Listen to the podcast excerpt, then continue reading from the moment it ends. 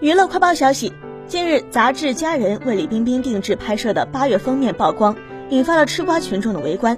有网友指出，李冰冰图中这只龙的形象其实是一个西方人创造的辱华元素，不少网友对此事表示了批评态度。随后，该名网友透露，杂志社编辑和摄影师都和他取得了联系，表示这次是操作不当，给出的处理方式是不再将片子下印。涉事摄影师也在评论区发布了道歉声明，称自己非常喜欢中国文化，但犯错了就该认错，日后对元素的应用会更严谨。